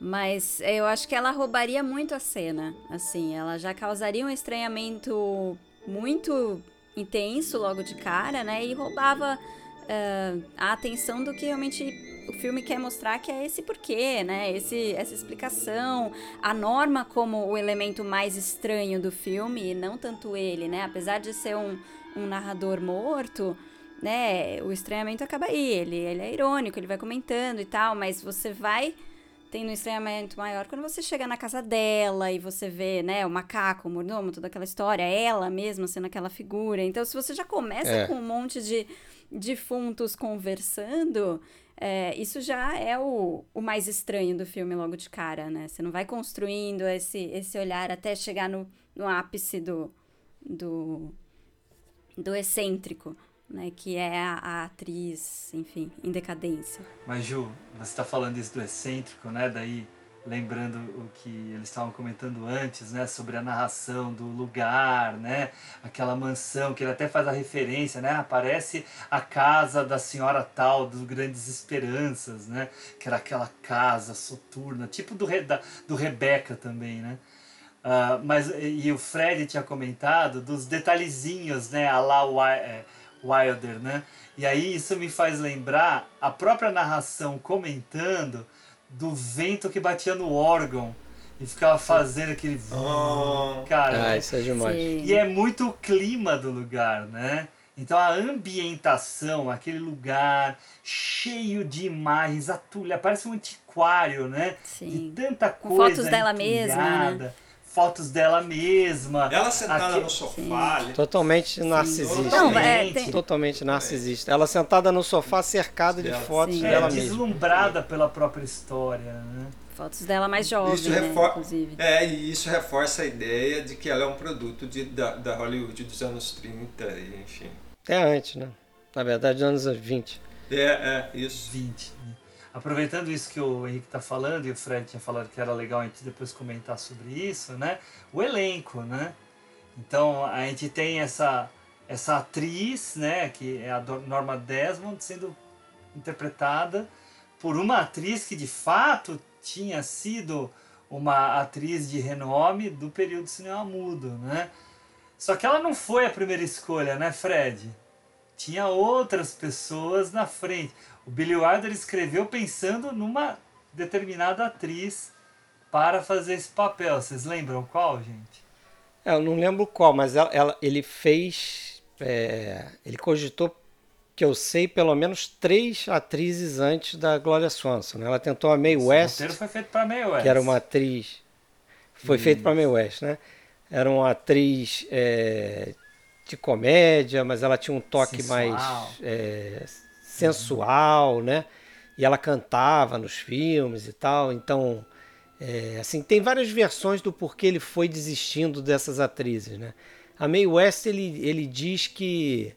Primeiro ela queria é, modificar os diálogos e parece que a Padical foi quando ela perguntou para ele e para o Charles Brackett se quando é que quando seria a cena em que ela iria cantar, né, no filme. Então ela pensou, não, ela não, não serve, não vai dar. Aí eles pensaram na Paula Negri, que também era uma atriz do, do, do cinema mudo, foi uma atriz que foi amante do Rodolfo Valentino, é, e ela estava morando na Europa, e ela tinha um sotaque muito carregado, né? Então eles ficaram preocupados também com, com esse aspecto do, da fala dela. E aí chegaram a cogitar a Mary Pickford, que foi talvez a primeira grande atriz do cinema americano. Né? A, a, primeira, a primeira estrela do cinema americano. América. Primeira namoradinha da América, uma mulher de sucesso numa época muito difícil, né? É, é, para as mulheres. Ela era casada com, com Douglas Fairbanks. Ela é uma das fundadoras da United Arts, né? junto com D.W. Griffith e Charles Chaplin. É, só que quando eles foram entrevistar ela, o livro do, do Hugo descreve aí essa, essa passagem, e, de, e a descrição do Billy Wilder é o seguinte: é, ela parecia uma garotinha de 65 anos, né? que era a idade dela. Ela parecia Shirley Temple, para quem conhece Shirley Temple, é uma atriz mirim, com 65 anos. Então ela fez o. leu para eles o pedaço do roteiro como se fosse é, assim, uma, uma menininha, né? Ainda namoradinha da América. Ela não, não captou o personagem, né? E aí parece que o George Cukor, um outro diretor, indicou a, a Gloria Swanson para o Billy Wilder. E a Gloria Swanson, inclusive, tinha achado estranha, porque eles queriam fazer um teste com ela. E falou, pô, quer me testar, né? Ela já é uma atriz veterana, ela, ela ela não é a personalidade que é a Norma Desmond, né? Isso várias pessoas dizem, quer dizer, ela era uma mulher trabalhadora, ela não era essa diva maluca. Ela inclusive tinha um, um show no rádio na época, então ela se virava. Ela não trabalhava mais com cinema, a carreira dela tinha sido abreviada, mas ela, ela era uma atriz e topou fazer É, e acho que foi a melhor escolha, né? Nossa, cara, ela Sim, tá nossa perfeita. Ela tá Ela tá perfeita. perfeita. Não, e ela é, é engraçado, né? Porque o que é mais. é, O fato dela ser uma. De fato, uma atriz do cinema mudo e isso ter que fazer parte da Norma Desmond, a gente percebe os olhares exagerados, Sim. as mãos exageradas que parecem, né, quase ah, uma diva do terror até, né? Tem hora que ela vem com a mão tremendo assim na direção, com aqueles gestos gigantes, né? fala. Isso é- Aqueles olhos abertos, Aqueles super. olhos. Queixo sempre erguido, né? Sempre Que era o que precisava, né? No, no cinema mudo era a expressão que ia dizer o que você estava falando, o que estava acontecendo, Não. né? E olha a personalidade dessa atriz no último plano do filme. Sim, Hugo, sensacional. Aquele último plano dela, né? Aquela relação dela com a câmera, desfoque, é sensacional. É, mas eu queria acrescentar uma coisa. É, a gente está falando dessa maior parte desse momento dela, dos exageros que ela trazia, né, para a vida dela, né? Enfim, ela interpretava a Norma, interpretava ela mesma na vida dela, não que tivesse a ver a atriz em si. Mas olha, ela tem momentos de uma realidade de interpretação, Uhum. né? de uma pessoa normal. E, e isso é muito interessante. Sim, uma pessoa Eu- carente, me né? fasci- é, me fascinou muito ah, o momento que ela está conversando com ele, com, com o Joey, e que ela está sentada na cadeira e que ela está com, as, com um, um das pernas assim, é, é, recolhida em cima do banco e com a mão assim em cima. É de uma naturalidade aquela cena que ela tá com óculos. Aí você fala assim, ela realmente é, construiu essa personagem. Não só da forma como o, o, o Billy queria, né, é, é, é, em relação, mas ela, ela traz elementos interessantes. Né? E, e- isso fica muito evidente né, é, nos momentos. Quando há naturalidade no momento, quando ela pode ser ela mesma. Né? Porque o- o a todo momento ela está interpretando para conseguir algo, conquistar algo. E é muito interessante como ela faz esse jogo. É- não é fácil né? você imaginar uma atriz fazer algo que tem que ser representado de uma época da qual ela pertenceu para um papel num filme dos anos 50, né? É Não, e e só, só um complemento, só bem rápido. Ah, é muito legal a gente observar, décadas depois, uma personagem do de um filme do Woody Allen, que é o Tiros na Broadway, que é parecidíssima com os trejeitos da Norma Desmond, que é a personagem da Diane Wist, né? O Woody Allen homenageando o Billy Wilder, provavelmente, né? Sim, sim, cara, é que é, é, é assim, na pinta, na pinta, a mesma, a É. mesma personalidade exagerada, com aquela voz projetada e, né, e grave, é tudo muito parecido. Esse, esse detalhe que você falou da atuação dela é algo importante, né? E aí remete um pouco àquilo que eu falei de ser um filme para cinéfilo, né? Porque eu, eu vejo como uma pessoa que não está acostumado, não conhece a história de cinema, que é natural, né? Não estou falando aqui que as pessoas têm que conhecer, mas a, a gente conhece porque a gente gosta. Mas vamos supor, você vai ver esse filme, né? com uma pessoa que não conhece a história de cinema, de repente vai achar estranho a atuação da Gloria Swanson, né? Vai dizer, mas que mulher exagerada. Nossa, que péssima atriz. Olha como é que ela fala com os braços. Como não sabiam interpretar naquela época? Não sabiam interpretar, mas ela é muito exagerada, a forma que ela mexe os braços, não sei o quê. E ela está justamente fazendo representando da forma como ela representava aquela representação expressionista do tempo dela. Ela é uma mulher aprisionada no passado dela, né? Como grande estrela do cinema. Então aquilo é como ela reconhece que ela deve se expressar. Então é perfeito, né? Se você comparar a atuação dela com a atuação do William Holden, que é um ator já moderno, né? Daquela época. Bonito, hein? Tá ali co- começando a fazer Sim, sucesso. Homem bonito. galã. Cara galã. Né? Você Assim, vê como charmoso, né? Como O a olhar, é, você vê como a atuação dele é diferente, né? Mais realista. É contida. Sim. Uhum. Não, ela mesma, né? Ela tem momentos que ela tá interpretando mais e tem momentos que ela tá mais, mais Isso. solta, né? Você vê direitinho que ela tem dois estilos de interpretação ali, né? Tem hora que ela se empolga, ela, "Ah, não, deixa eu te mostrar isso daqui. E aí quebra o personagem, É. né? O personagem que a personagem tá fazendo. Né? Tem momentos que ela tá, Tá mais, mais ele, né? vulnerável. Tem É. vários. Tem uma metalinguagem Sim. dela mesmo com ela. É. Agora, isso que a gente falou dela, né, a gente pode estender pro Eric von Stroheim, né, que também Sim.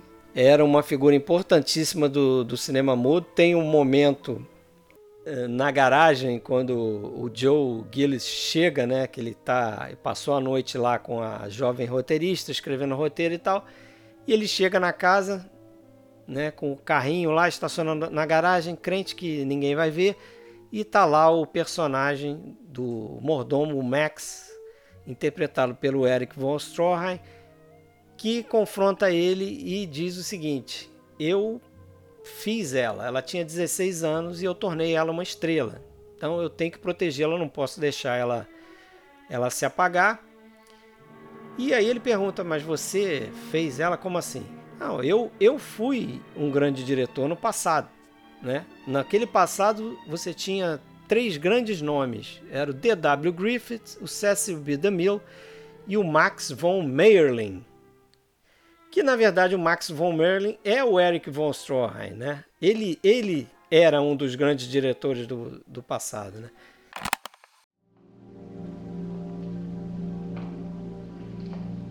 What is it, Max? Want to wash the car? Are you doing a little spying in your off hours? You must be very careful as you cross the patio. Madame may be watching.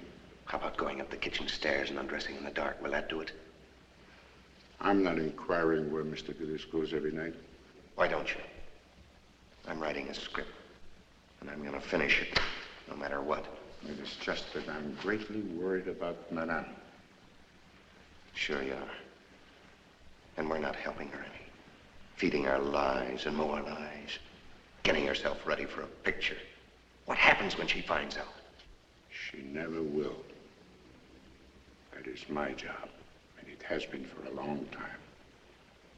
You must understand, I discovered her when she was 16. I made her a star, and I cannot let her be destroyed. You made her a star. Yes. I directed all her early films. There were three young directors who showed promise in those days. D.W. Griffith, Cecil B. DeMille, and Max von Mayerling. E teve a carreira dele arruinada, entre outros filmes, pelo Ouro e Maldição. Não sei se vocês vi, viram esse cara. filme. Um baita de um filmaço to- filmaço também, em né? todos Mas os um sentidos, né?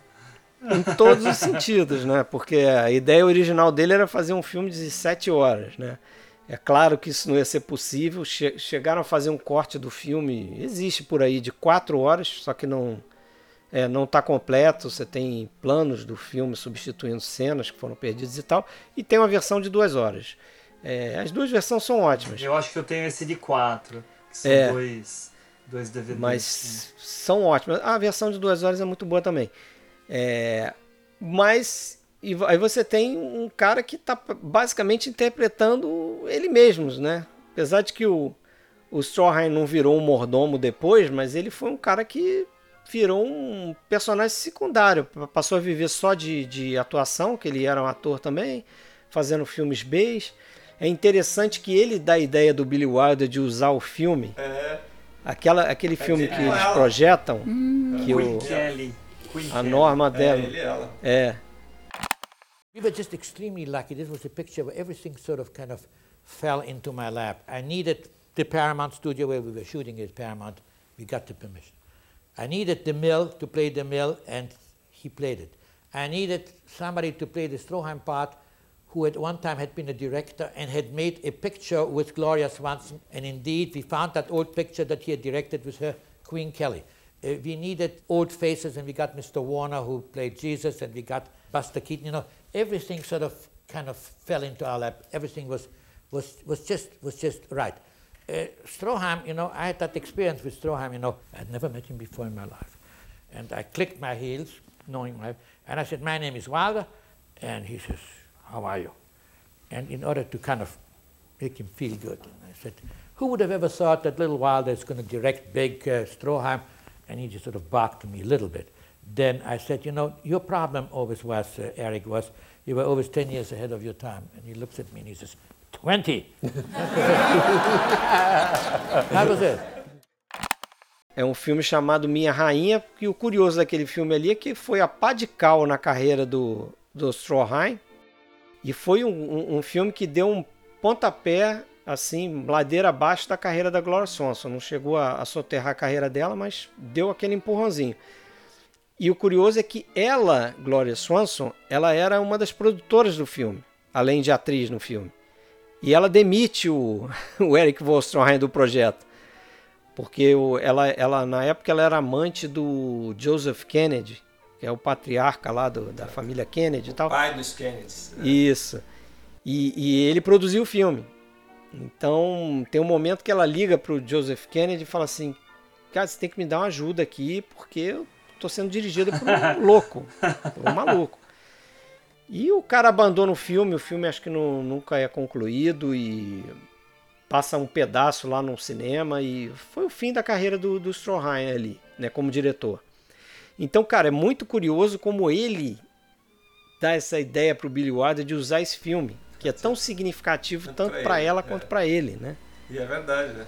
E ele coloca Não, E é nesse momento que ela, é que ela levanta, que é, uma, é muito interessante o que ela fala nesse momento, que ela levanta que é a hora que ela tem um rompante de raiva e que eu acho muito bonita aquela cena porque você tem a luz da, do, do, projetor nela e você tem a, a, própria fumaça da situação ali e ela levantando a mão né e, e, dizendo que ela ia voltar a ser quem ela era né. É bem marcante isso. E você falou do da ideia do Stroheim e tem outras duas ideias que o Stroheim deu que né, uma entrou no filme e a outra não entrou né a da calcinha não entrou, né? A da calcinha não é. entrou.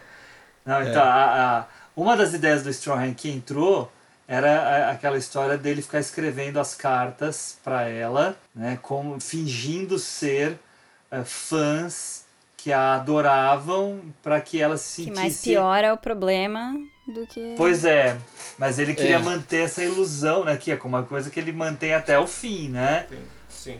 Di dirigindo a, a, despedida é. dela, né? É muito linda essa cena, por sinal. Mas a outra, que era na ideia de mostrar como ele era submisso né, a, a norma, era mostrar ele numa pia lavando as calcinhas dela, né? Meio pesado, Só que daí, né? É, daí o Billy Wilder falou, cara, a gente já tá tendo muito problema com a censura. Né? Isso aqui já basta. Não, não. É, é. Né? Aborta essa ideia. Não vou comprar mais essa briga, não. Mas falam que o Stonheim tinha umas ideias meio. Né, umas questões meio sexuais em todos os filmes dele que era um problema. Tinha. Enfim. Mas um cara, um cara muito, muito inteligente, muito pra interessante, caramba, cara. né? Diretorzaço. Ele no na Grande Ilusão é um. Nossa senhora, é filmaço. Mas que então vamos, falar um pouquinho desse final, dessa parte depois que a Norma mata, né, o Joe Gillis. É, a polícia quer prendê-la e eles percebem, né, que ela está completamente surtada, que ela está completamente fora da realidade, né? E logo eles pescam a, a atitude do Max para fazer ela uh, se convencer a partir daí todo mundo entra nessa nessa não é brincadeira, né? né? Mas nessa fantasia boa, nessa fantasia de que seria o comeback dela, né? Aquele e dele momento. também. E dele Ele- também. é. Só que ele, ele É, sabendo ele que é, ele aproveita. né? E é muito bacana todo esse percurso dela na escadaria, né? E que culmina com a fra- famosa frase dela, né? Senhor Demil, estou pronta para o meu close-up. E aí ela indo com aquela cara de, de diva do Ed Wood na direção do, da câmera, né? Uhum. É, é engraçado que é um close-up que não se é, realiza. né? É, é porque ela tá, né? Ele dissolve a imagem Perfeito, antes. Fred, perfeito. Não vai ter condições para você. Não vai ter close-up. É, justamente. é. What's happening up there? Any statement? Why did you do it? Is your confession? Everything set up, gentlemen? Just about. Lights ready? All set.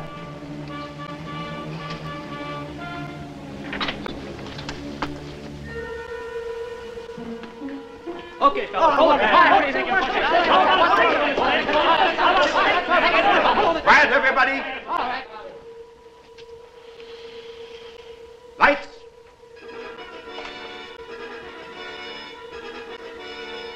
Are you ready, Norma? What is the scene? Where am I? This is the staircase of the palace. Oh, yes. Yes. Down below, they're waiting for the princess. I'm ready. All right.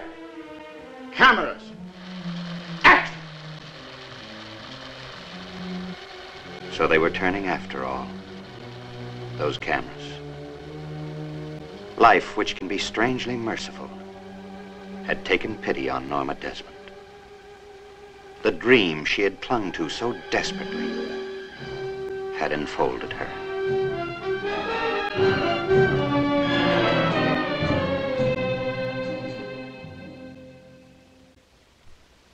Can't go on with the scene. I'm too happy. Mr. DeMille, do you mind if I say a few words? Thank you. I just want to tell you all how happy I am to be back in the studio, making a picture again. You don't know how much I've missed all of you. And I promise you I'll never desert you again. Because after Salome, we'll make another picture and another picture. You see, this is my life. It always will be. There's nothing else. Just us.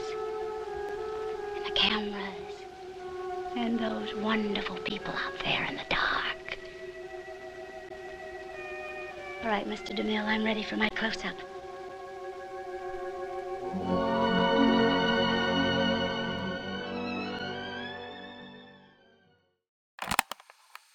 E é interessante ali o na trilha de comentários do DVD o, um cara que escreve um livro sobre o filme chamado Ed Sikov. Ele comenta uma coisa muito interessante que no final os três personagens de forma meio sinistra e bizarra conseguem o que queriam. Consegue a piscina. O Joe Gillis consegue a piscina, a piscina dele, mas né, da forma que ele conseguiu ali, é morto. Ela consegue o retorno né, dela. voltar para frente das câmeras, o retorno dela e o Max tá atrás das câmeras, volta a dirigir por um breve momento ali, ele tá dirigindo uma cena ela, mesmo, que a né? coisa toda. Sim. Ela, exatamente. Não que ele não tenha ela, dirigido a vida inteira, né? Apesar de ela achar que. Foi comandando Pois toda, é. toda a Mas, situação. mas muito legal, é sacada boa mesmo. É. E acho que só a Beth que se dá Pois mal, é. né? Porque a Beth queria ficar com. É, mas talvez ela tenha conseguido o roteiro dela, né? É verdade. Alguma coisa ali pode ser que ela tenha ganho. Parte por ele, né? Sim. E ele fala isso pra ela, né? Ele fala, ah, vai em É, frente, que- termina é. aí, bota o seu nome, acabou. É. E, e- e é interessante, só voltando um pouquinho né, nessa cena, quando ele chama ela lá, é muito interessante como ele quer se livrar dela, né? Mostrando realmente quem ele é. Tipo assim, vamos chegar, vamos, vamos tirar todas essas, essas máscaras aqui, né?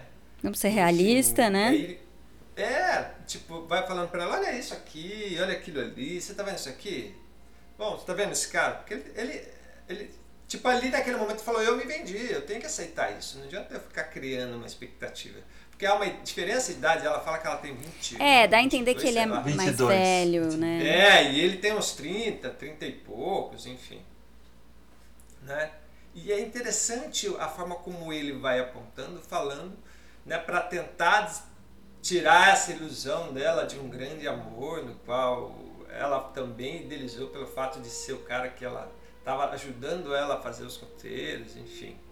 É, é, e como tudo isso ele amarra, né, ela sai ali chorosa, triste, e aí ele fala, bom, restaurei né, a ordem em relação a ela e o, amigo dele, que enfim, era o assistente de direção que eles iriam casar. É interessante É, mas- como isso tá. Mas tem uma coisa interessante nisso, né? Que, claro que vocês perceberam, mas que ele fala tudo isso pra ela, dando a entender que ele, é- que ele era super de acordo com tudo aquilo, que ele bancava tudo aquilo, mas depois que ela vai embora é a hora que ele vai fazer a mala pra ir embora. Então é como se ele Mas é- tivesse purgado isso. É justamente, né? é, é, é justamente isso, porque o que, que acontece? Ele viveu aquilo até aquele momento. Aqui é- é- foi com essa pessoa que ela se envolveu, né? Se que a ela se envolveu. É Não, justamente. e ele, eu acho que ele não se vê merecedor dela, né? Dela Não, abrir é mão do ele- acho que tem também um, um ato responsável, ok, na época um pouco Dele. diferente, mas dessa coisa dele ser mais velho, ela ser muito novinha, ela tá já noiva Ele e comenta, tal. E, né, tipo, ele ele fala vai um fazer uma pouco cagada ali, vai estragar a vida dela. Porque É, é, o ela- lance do telefone, né? É o lance do telefone. Ele, que ele toma o telefone, ele tem um rompante do tipo, bom, deixa eu acordar pra vida. Eu não- Já há dois destruídos aqui, pra que, que eu vou destruir ela, né? Sim. Eu, eu acho que ali tem, tem uma coisa disso que vocês falaram, né? Essa, essa coisa dele de, de talvez ter o, um, um senso de moral ali naquele momento de, cara, o, a coisa certa a fazer é ela casar com um amigo dele, um grande amigo dele, como já estavam prometidos de casar. E eu não quebrar essa relação, certo? Mas eu acho que tem al- algo ali também que aí me leva a, a- de novo a traçar o paralelo com o filme noir, que é a questão do fatalismo, né? É aquela história do personagem que não consegue se desvencilhar daquele destino. Então, ele, ele podia, o quê? Ter pego e saído com ela, ó. Tá bom, essa aqui é a casa, não sei o quê. Naquele momento que ela diz, olha, vamos esquecer tudo, eu não estive aqui, eu não vi isso, vem comigo. Ele podia ali na hora sair, não tinha nada para levar, né? Ele chega com muito pouco. Então, mas não, ele resolve fazer o que ele acha que é o certo, né? Devolver ela para o amigo daquela forma e aí no momento que ele resolve se desvencilhar da coisa toda, ele, ele sofre as consequências. Ganhar a piscina. total sentido essa relação fatalista também, porque a hora que ele se despede dela, ele fala pra ela, né, uma coisa que é, que, que é um pouco cruel, mas é uma realidade.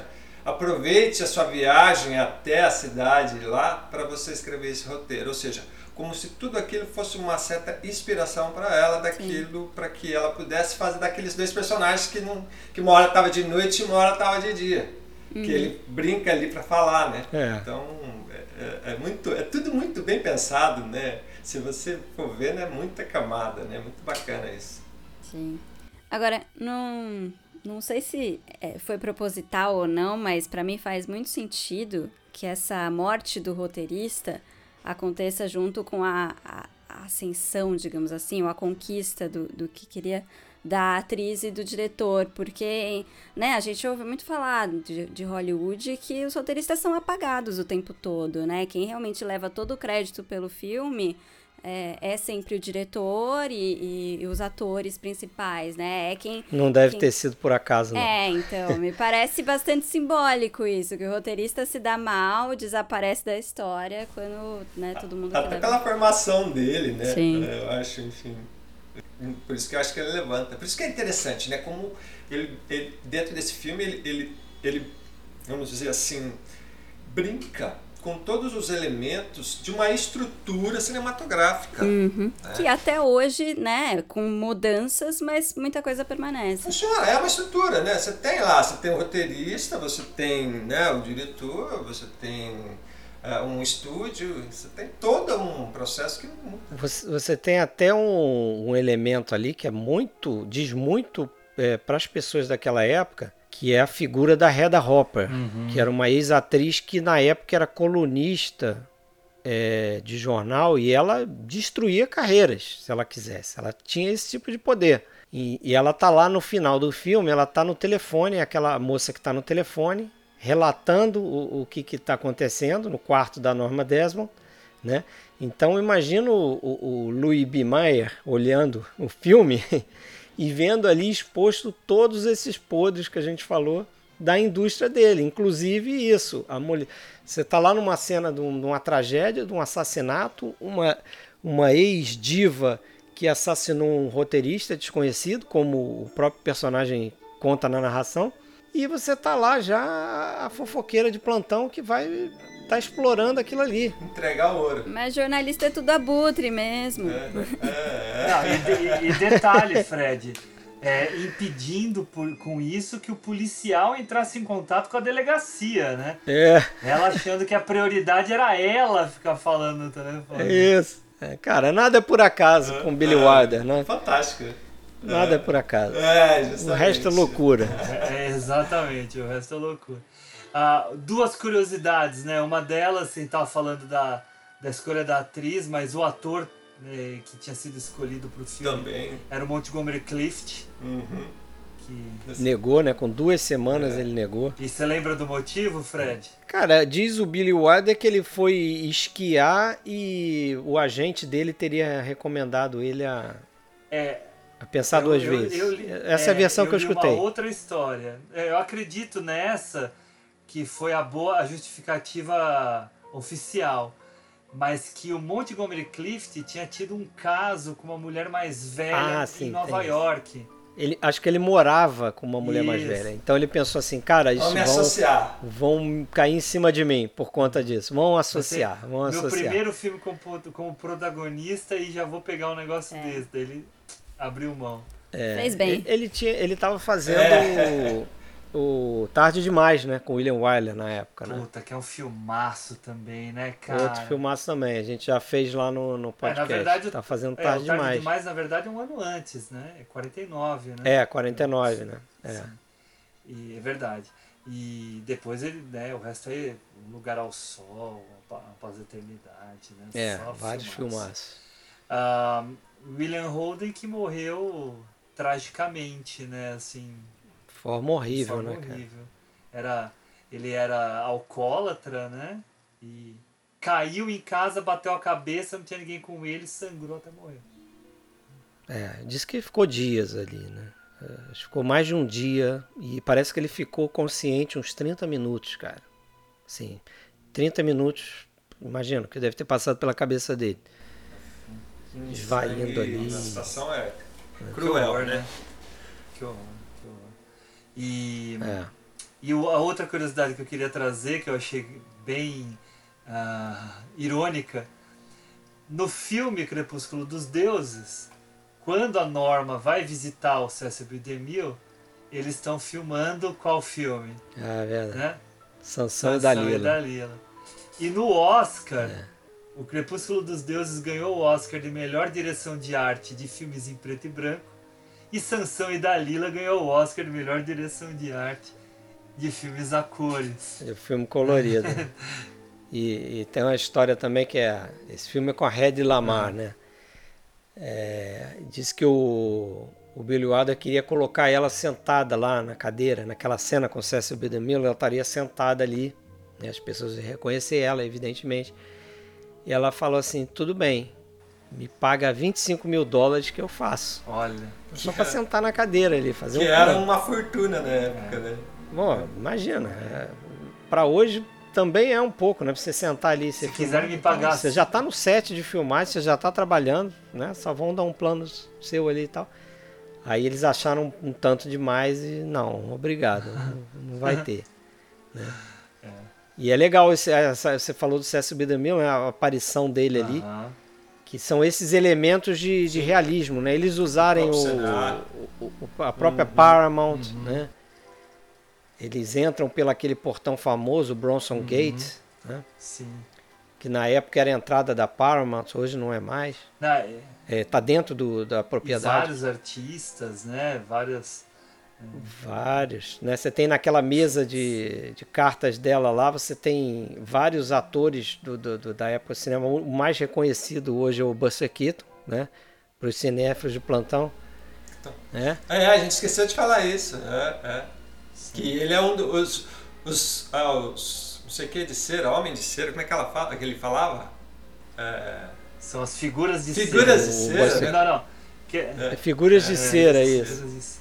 Aí ali você tem o H.B. Warner, que era um cara que fez Jesus Cristo pro próprio Cecil B. DeMille, na primeira versão lá daquele Rei e tá no Reis. tempo das diligências, não tá, Fred? Ele Eu não, não, sei é se o, ele tá no não tempo é das o- diligências. o- Ele... É um dos caras que tá na diligência, não é? Não, acho que não. Ele trabalhou então. muito com. com, com- É. Talvez. Ele trabalhou muito com Frank Capra. Você vai lembrar dele, sabe de quê? Ele é o farmacêutico Isso, que quase mata uma criança no Descompra, Felicidade é, Não Se é, Compra. é, é, é, é. Isso. Ele é o juiz também do Galante Mr. Deeds. Verdade. Ele é o juiz lá que tem o julgamento do personagem do Gary Cooper e tal. Ele é o juiz. Ele fez alguns filmes com, com Frank Capra. Não sei se ele tá no tempo das diligências, não. Tô checando aqui. E a, é- e a moça, ela, é, a Anna Key Nielsen, ela era. Ela foi uma espécie de protótipo da Greta Garbo, né? Então ela, foi, ela é uma sueca que, na época do cinema mudo, teve um certo sucesso também. Mas é interessante incorporar essas pessoas, né? Porque hoje a gente vê e a gente não sabe quem elas são, né? Não sei que a gente vai Sim. pesquisar, mas Sim. boa parte da- da- das pessoas ali na década de 50 talvez Ah, sim, com certeza. É, o Cecil B. DeMille, com certeza, que era um cara ativo. É, o Buster Keaton, acho que sim, tam- talvez sim, porque também o Buster Keaton, depois ele teve uma notoriedade depois, né, na carreira dele, assim, ele, ele fez um mega sucesso na época do cinema mudo, mas... Mas depois ele teve um... É, ele ficou conhecido, né? Assim, querendo ou não, ele era um- um- um- uma figura conhecida, né? É. Fato dele.